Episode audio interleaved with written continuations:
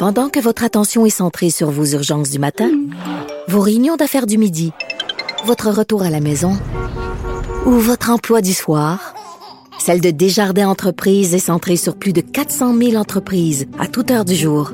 Grâce à notre connaissance des secteurs d'activité et à notre accompagnement spécialisé, nous aidons les entrepreneurs à relever chaque défi pour qu'ils puissent rester centrés sur ce qui compte, le développement de leur entreprise.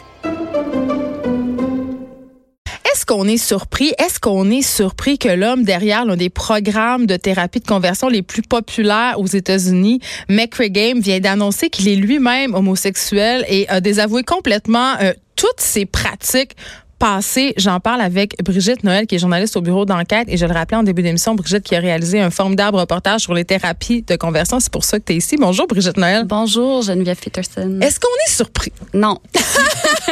Parce que c'est ça, euh, des, des conservateurs dans le placard, il me semble que l'actualité nous a habitués à ça depuis quelques années. Mais justement, et McCray Game, euh, juste pour vous faire sa petite oui, bio. Qui? Donc, c'est un homme de la Caroline du Sud. Euh, il y a 20 ans, il a fondé un organisme de thérapie conversion. Ça s'appelait Truth Ministry. Et là là. Le ministère de la vérité. Depuis, ça a été rebaptisé Hope for Wholeness. Ça se traduit moins bien, mais le, mais je pense que ça dit tout. Ouais.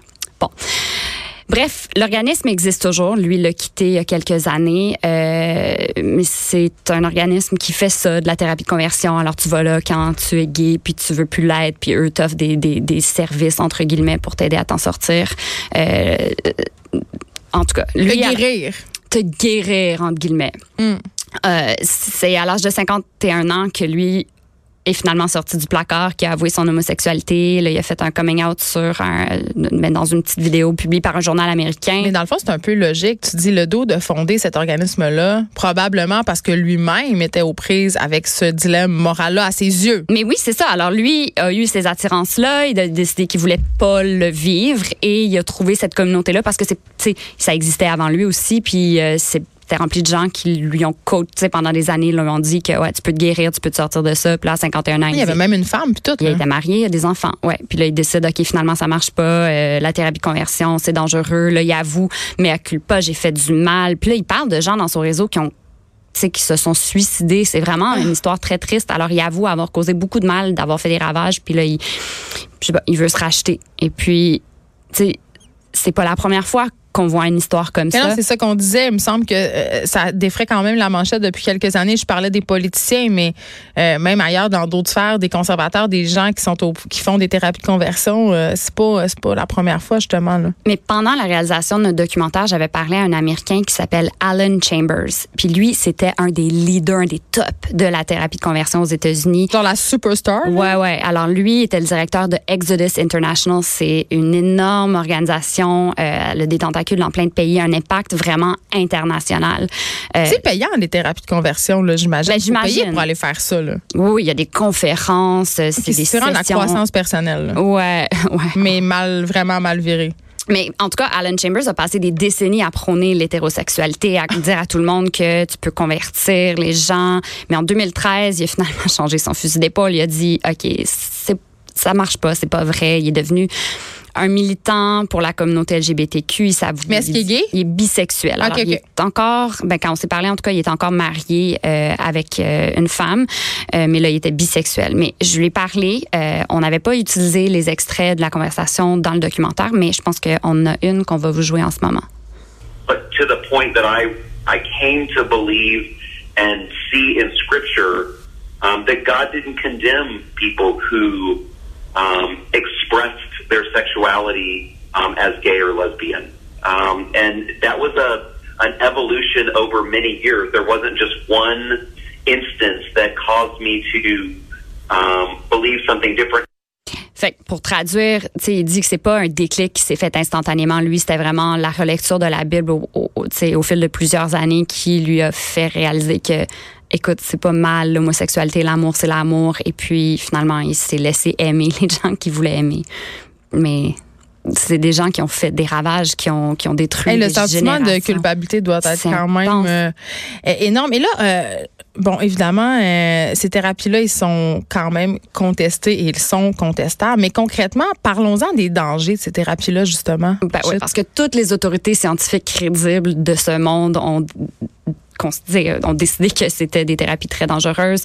C'est, tu sais, les personnes qui se retrouvent dans ce genre de thérapie-là sont plus fréquemment, sont, sont, sont habituellement des enfants qui grandissent dans des communautés ultra religieuses puis qui sont dire par tout le monde dans leur réseau que être homosexuel euh, c'est euh, mauvais que tu es une personne brisée que c'est quelque chose à réparer Et même que ça vient d'un traumatisme de l'enfance. que tu es possédé par un démon dans certaines sphères. Alors c'est vraiment quelque chose qui qui est mauvais et euh, Ensuite, pour le réparer, on te fait subir toutes sortes de trucs. Nous, on avait, tu sais, il y a des exorcismes, il y a des thérapies, des, des exorcismes au téléphone. oui, nous, c'est comme ça qu'on nous l'a présenté, oui.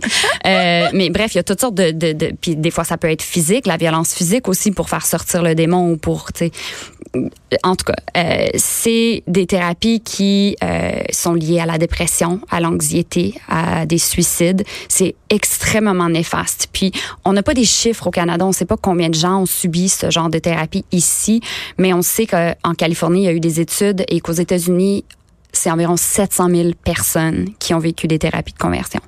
Mais c'est pas tellement étonnant quand on sait le, le climat conservateur qui sévit à l'heure actuelle aux États-Unis, surtout dans certains États. Tu sais, je pense notamment à la Bible Belt.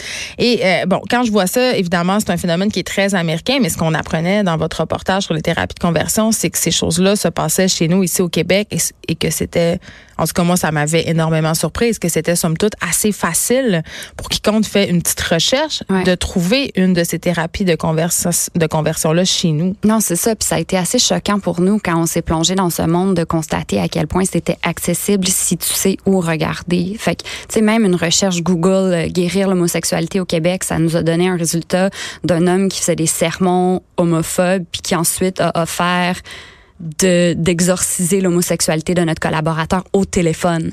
C'est facile de même. Mais aussi, une chose qu'on a faite, c'est qu'on a contacté tous ces organismes-là américains qui se vantent au effort de faire de la thérapie de conversion, puis on leur dit, ah, tu sais, on est au Canada, euh, est-ce que vous pouvez nous recommander des gens qui font ça ici? Puis, ben, là, là. Hey, ils, sont, il y en avait. joie, ils nous ont offert des noms, des références. Comme une coop. Oui, il y a un réseau qui existe. Il y a des conférences internationales de gens qui font ça. C'est comme vraiment un univers qui est très bien rodé puis qui existe. C'est légal. C'est légal ici. Et c'est légal ici, c'est ça. Alors, il y a eu des pétitions pour essayer de faire agir le gouvernement. Euh, il y a des provinces et des villes qui l'interdisent. Le Québec n'a pas encore tranché. Euh, c'est sûr que récemment, euh, le gouvernement fédéral a dit OK, c'est le temps, on va changer le code criminel, on va. Oui, ils voulaient rendre ça. J'en avais parlé d'ailleurs avec la ministre Jolie ici euh, à mon micro parce que ça les préoccupe énormément, surtout avec la montée un peu du conservatisme au Canada. C'est ça c'est dans le même bain un peu que les anti-avortements. C'est pas exactement la même chose, mais tous ces groupes-là ont quand même des liens. Ouais.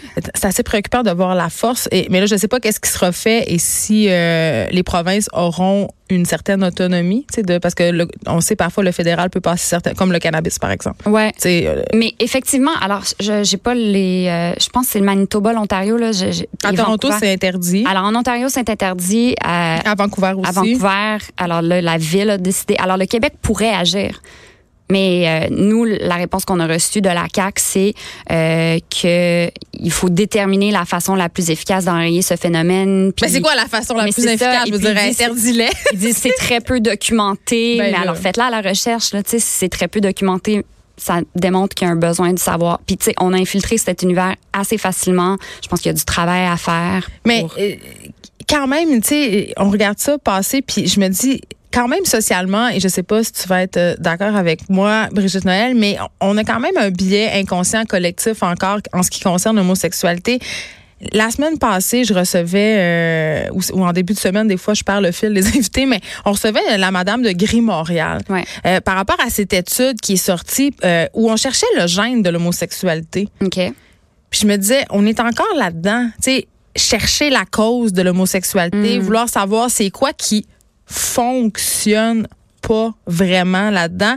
Et c'est quoi cette idée-là, dans le fond, c'est de dire, en tout cas, c'est du moins mon avis, que ça peut justement se traiter. On est encore là. Il y a des ressources scientifiques. là, c'était une, étude qui est parue dans la revue Science. Là, c'est pas paru dans Prions en Église ou dans une revue obscure, là, la revue des témoins de Jéhovah.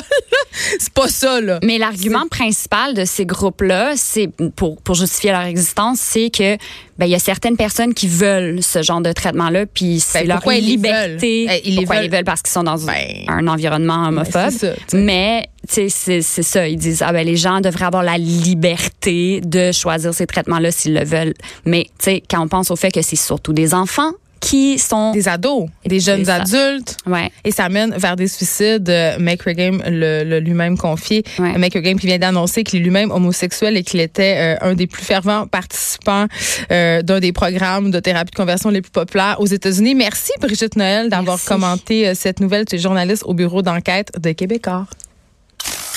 De 13 à 15. Les effrontés.